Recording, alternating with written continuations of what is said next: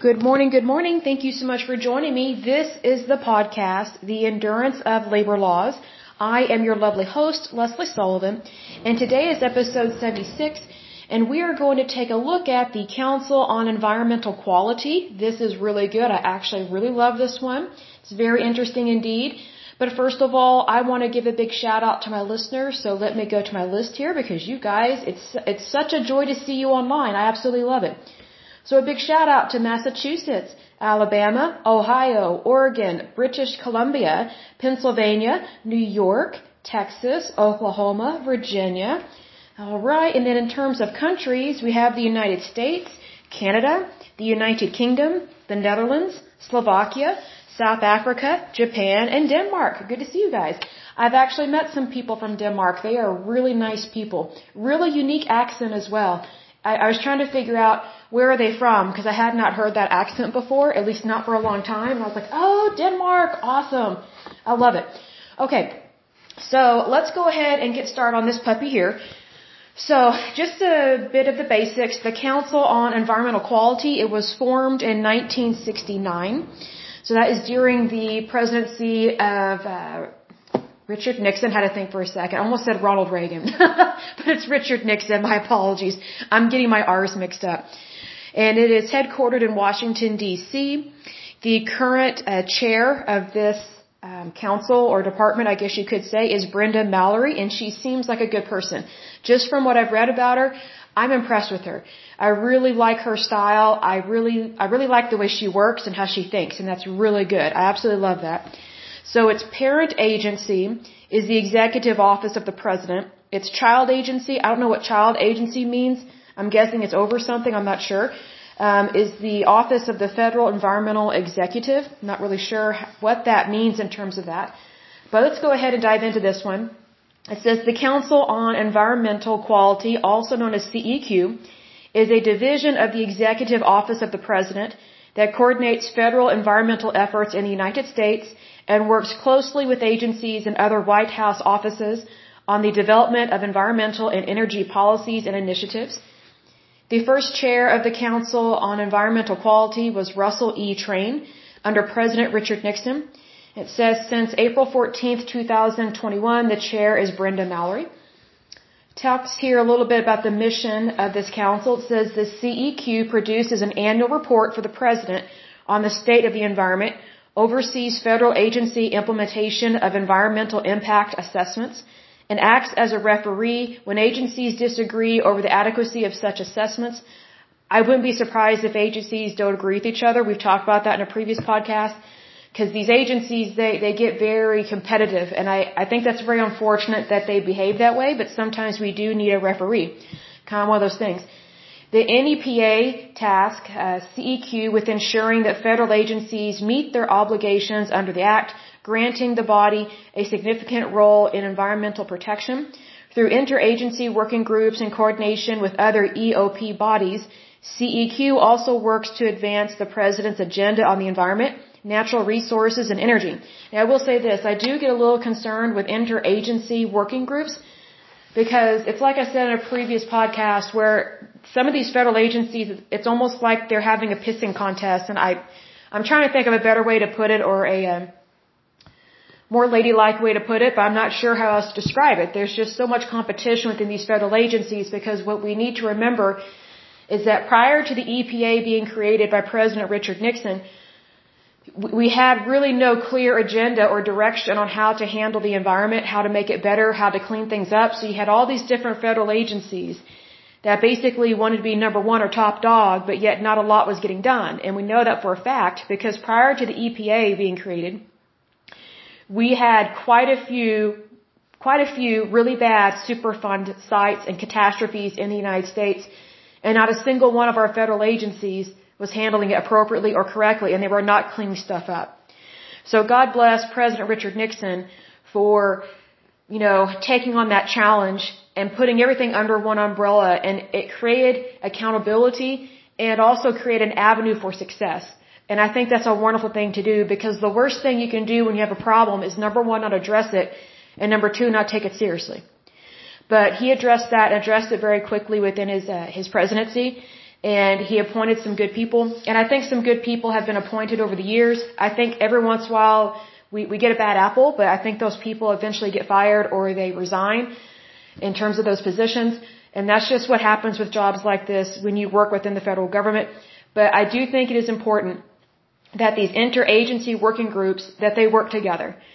Because I've seen in times past where federal agencies, they, it's just a power trip. Maybe that's a better, um, more ladylike way of saying it. They, they like to have these little power trips. Well, I'll, I'll word it another way. It kind of reminds me of college when we had a Greek row, you know, which is where you have fraternities and sororities on your campus or even off campus. But it seemed like the fraternities, the, the guys, they were just insanely competitive. It was all, always a power trip during homecoming, during the week of homecoming, and I couldn't stand it. I was in a sorority for probably like a year and a half, and that's all I could stand because I'm, I'm not a sorority chick. I'm very down to earth. I say it like it is. I don't do drama. And um, I just really did not get along um, with uh, quite a few people. And I don't mean that in a bad way. It's just that I did not make very many friends in my sorority, much less outside my sorority if they were in a sorority because I just didn't think you should have to pay for friendship. That's what it came across to me. So the majority of my friends, like 98 to 99% of my friends, were pretty much non-Greek row people. And those friendships lasted way longer. They were way more positive and they weren't superficial and it wasn't this combative competitiveness, my house is better than yours BS. So, you know, in terms of how to compare this properly, I would compare our federal agencies and um, our, our federal agencies that overlap with each other. I would definitely compare it to Greek row at a university. It's always like someone's trying to outshine someone else, and it's like, why don't you just focus on what you personally are good at? Then you don't have to outshine anyone. You're just naturally going to shine anyway because of the good work that you're doing. That's how I view it. That's been my experience. But needless to say, let's go ahead and move on with the history and origins of this organization, or this office, I should say. It says United States Congress established the CEQ within the Executive Office of the President as part of the National Environmental Policy Act of 1969, also known as NEPA, during the Richard Nixon administration. The CEQ was assigned additional responsibilities by the Environmental Quality Improvement Act of 1970 in enacting NEPA, Congress recognized that nearly all federal activities affect the environment in some way, and I agree with that. That is very much a possibility. And mandated that federal agencies must consider the environmental effects of their actions during their planning and decision making processes. I agree with that. I think it's good to side um, on the on the side of caution, I guess you could say, and just uh, have some more due diligence there in decision making. Under NEPA, CEQ works to balance environmental, economic, and social objectives in pursuit of NEPA's goal of productive harmony between humans and their environment. I agree with that. I want to take it a step further and just say that if we focus on people, then the environment will take care of itself because if you, if you, if you put, how I word this, if your goal is to take care of people and to value people, then you're also going to value the environment that we all live in because we need the environment in order to sustain life. What I don't like to see within the EPA and anything to do with environmental uh, laws, rules, or regulations is this demonizing people and just overdoing it on, you know, promoting trees and grass and plants and birds and all those things are great and wonderful. I mean, they were created by God. They're very much wonderful things that we are supposed to be a good steward of, but they do not take the place of importance of a human being because we have souls. Those other things I just mentioned do not have souls. So that's why we need to put people first in terms of this, in terms of policies. And then everything else will fall into place. If anything, I will take that a step further and say we need to put God first. Because when we put God first, that means that we value people no matter what, even if someone's wrong or right. We value them. So if I truly value or love my neighbor, whether it's a man, woman, or a child, I'm not going to do something that's going to jeopardize their safety or their environment. So that's what I mean by we need to put people first, because it was actually people that spoke up about these um, environmental catastrophes that were happening or did occur and were not being cleaned up in the 50s and 60s. The environment didn't speak up and say anything. because that's not its job. We are the ones that are supposed to speak up and be proactive. We are the ones that are the caretakers of this planet and the way that we take care of it is we focus on what we personally need in our lives to sustain our life and to sustain life and well-being on this planet. Because the last thing I want to see happen is for any type of dehumanizing behavior or policies to be passed, which is what some of these environmental protection agency policies have been passed recently, especially the more liberal administration is, it just seems like they kind of lose their way and they just start demonizing people. And that's not, that's not why we conduct research and development. It's not to demonize, it's to find a solution. And it's to make things better, not worse. So that's how I personally view it, and I think that's that, I think that's where we need to go because I think when all you're doing is casting shame, it doesn't help. It really does not. It just creates a negative environment as opposed to a positive environment, right? So we need to keep things positive regardless of what happens or occurs. That way we are focused on our goal and we're trying to do it in a way that brings positive results, not negative results, that kind of thing. So it talks about the Clinton administration. It says President Bill Clinton appointed Kathleen McGinty and then George T. Uh, Frampton Jr. to the chair agency. The George W. Bush administration, it says here, President George W. Bush's CEQ chairman was James L. I think that's Connaughton. My apologies if I mispronounced that. And he served from 2001 um, to 2009. He was formerly a partner at the law firm of Sidley Austin LLP. That concerns me there. Where he lobbied to reduce government regulation on behalf of clients, including the Aluminum Company of America and the Chemical Manufacturers Association of America. He should have never been put in that position because he, he was a lobbyist. I don't think lobbyists can be trusted in positions of power when working for the federal government. I think that's a conflict of interest. And if you haven't watched this Senate hearing, um, Senator Elizabeth Warren talked about this. I can't remember the name of the Senate hearing, but you can go to her YouTube channel and they have all of her committee hearings on there. There was a really good one that she had uh, where she spoke and she was calling out these lobbyists or the, the inappropriate behavior of the federal government hiring lobbyists that used to work for an industry but now they're working for the federal government and now they're supposed to call out that industry and what they're doing wrong and it's just a conflict of interest. It really is. Because lobbyists are people that can be bought and sold in terms of their loyalty. I, I believe that's a character flaw and I don't think that's good for our country. Do we need lobbyists? Yes. I do think places of business should have someone that speaks on their behalf and they should be able to go to any representative within the United States, whether it's a representative, a congressman, a senator, whatever the case may be, you know, our government, regardless, regardless of whether it's a state government or the federal government, they need to be aware of how businesses operate in the private sector because the federal government does not create jobs. If anything, it's really good at getting rid of jobs by causing inflation. However, I don't trust lobbyists. I, I just, there, there's something wrong about that. If you're a lobbyist, God bless you. I pray that you are doing wonderful work and that you are enjoying your career. But I don't think you should ever be in any type of political office. I don't think you should ever work for the federal government because here's the thing. I've noticed that state agencies typically do not hire lobbyists, but the federal government does. And the reason why is state agencies, they're more um, skeptical about the, uh, the efficacy or efficacy, I should say, in the ethics of a lobbyist, as opposed to the federal government, where it's almost like they'll they'll almost hire anyone because lobbyists are really good at flying under the radar and not being detected. And I think that's why we have this revolving door of lobbyists. They make a whole lot of money with the company that they're paid to protect, and then whenever that job ends, then they go work for the federal government within the same industry and then their their allegiance is not really to their country it's to themselves and or to the company that was previously employing them and that's the problem. Whenever someone works for the government whether it is a state job or a federal job their loyalty is supposed to be to their country. It's a different type of job.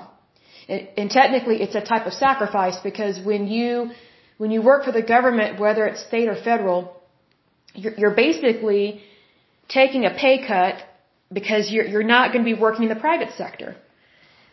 So I just find it odd when someone goes from working in the private sector, making a whole lot of money, to working for the federal government in the exact same industry that they were lobbying for, but now they're supposed to hold them accountable for stuff, like I just don't buy it. I just, I just don't think that's right. So if you haven't seen uh, Senator Elizabeth Warren's uh, committee hearing and what she talked about in regards to this lobbyist issue, I really do think you should take a uh, take a look at it because my mouth dropped when I saw it because I mean I am a Republican capitalist and I think that what these lobbyists and what these companies are doing is wrong. Do, do we need them? Yes, we need them in the private sector, but they have no business being in the public sector. That's the problem. Because they, they lack the proper judgment and ethics in order to work in the public sector. And the federal government already has enough problems with finding good people that make good decisions. We don't need to make things worse. We need to make things better. And I think that's what uh, Senator Elizabeth Warren is trying to do and what has been doing for quite some time. And, you know, uh, Senator Elizabeth Warren, thank you so much for the work that you do and God bless you.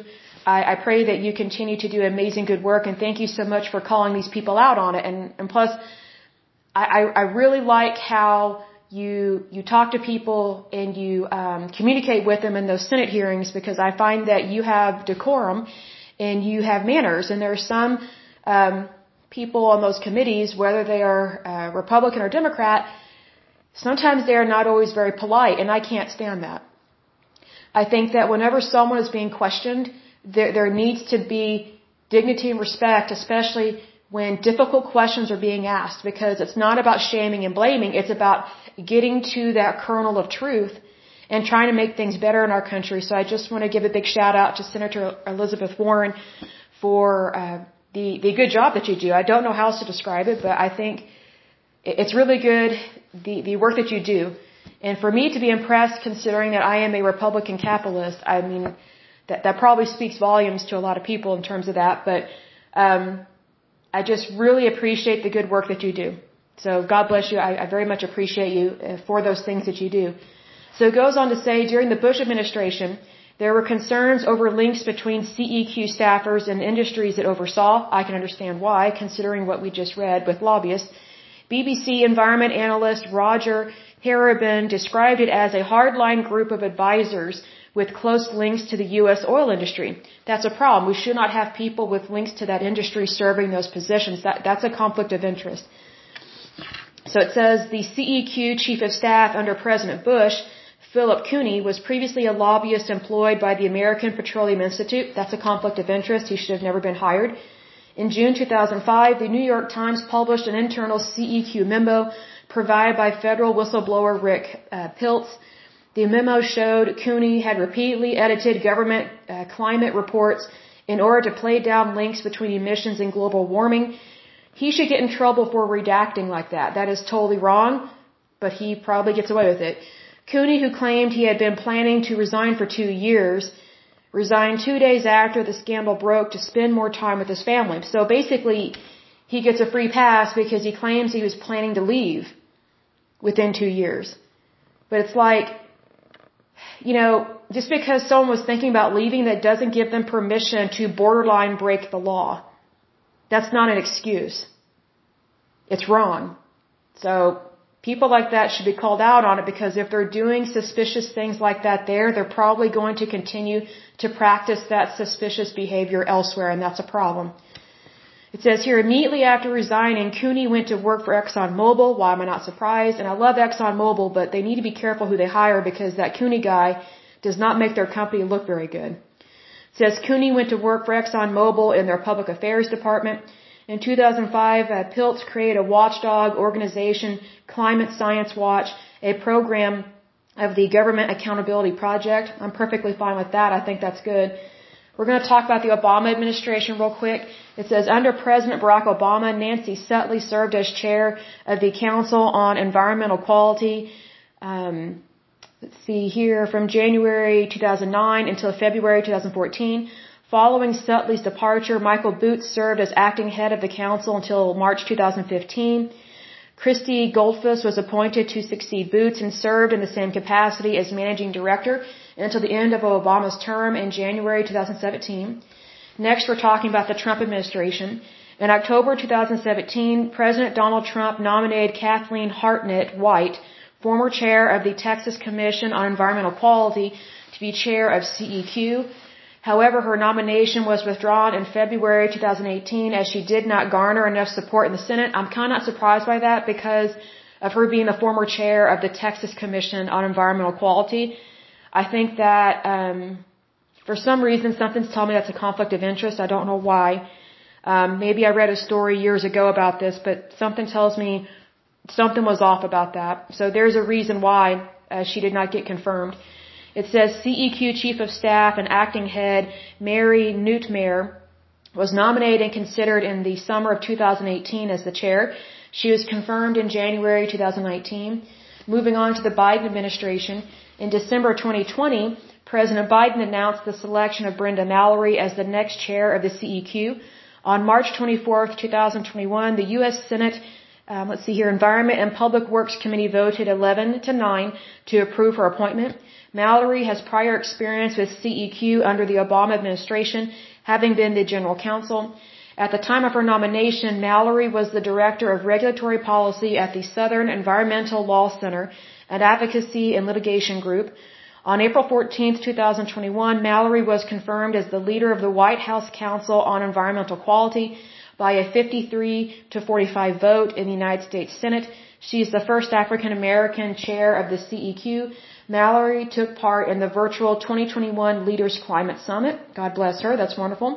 Next, I'm going to list off the different chairs that have preceded her. So it says here, the first one was Russell Train. His term of office was from 1969 to 1973. He served under President Richard Nixon. The next one is Russell Peterson. He served from 1973 to 1976, and he served under President Richard Nixon and Gerald Ford. The next one is John Busterud. He served from 1976 to 1977 and he served under the presidency of Gerald Ford. The next one is Charles Warren. He served from 1977 to 1979, and he served under President Jimmy Carter. The next one is Gus Speth. He served from 1979 to 1981, and he served under the presidency of Jimmy Carter. The next one is A. Alan Hill. He served from 1981 to 1989, and he served under the administration of President Ronald Reagan. The next one is Michael DeLand. He served from 1989 to 1993, and he served under the administration of President George H.W. Bush. The next one is Kathleen McGinty. She served from 1995 to 1998, and she served under the presidency of President Bill Clinton. The next one is George T. Frampton. He served from 1998 to 2001. He served under the presidency of President Bill Clinton. The next one is James L. Connaughton. He served from June 18, 2001 to, to January 19, 2009. He served under the presidency of President George W. Bush. The next one is Nancy Sutley. She served from January 22, 2009 to February 2014, and she served under the presidency of President Barack Obama. The next one is Michael Boots. His, uh, his term, or let's see here. He served from February 2014 to March 2015, and he served under the presidency of President Barack Obama. The next one is Christy Goldfuss. She served from March 2015 to January 2017, and she served under the presidency of President Barack Obama. The next one is Mary New, uh, Neumayr. She served from January 10th, 2019 to January 20th, 2021. She served under the presidency of President Donald Trump. The next one and current one is Brenda Mallory. Let's see, she was appointed April 16th, 2021 to president and she is under the current administration of President Joe Biden. So, obviously, this is a really good um, council. Technically, I guess it's kind of an agency. I'm not really sure how else to describe it because it's kind of under with the, um, it's connected to the executive office of the president, but it's also in regards to the EPA. So it kind of it kind of overlaps a little bit with different things, but I think it's a really good office to have. I think they do a lot of good work, and um, all the people that have been listed off, I can't necessarily think of any scandals that come to mind. Um, I, I can look them up later, but the only thing I get concerned with is whenever presidents that are not very good, such as President Jimmy Carter, it always makes me wonder why they pick who they pick because if if they're not, let me put it this way, President Jimmy Carter was one of the worst presidents we have ever had in the United States. He was completely incompetent for the job and he picked a whole lot of bad people to be in charge of things. So it really makes me want to look into who is Charles Warren and who is Gus Speth.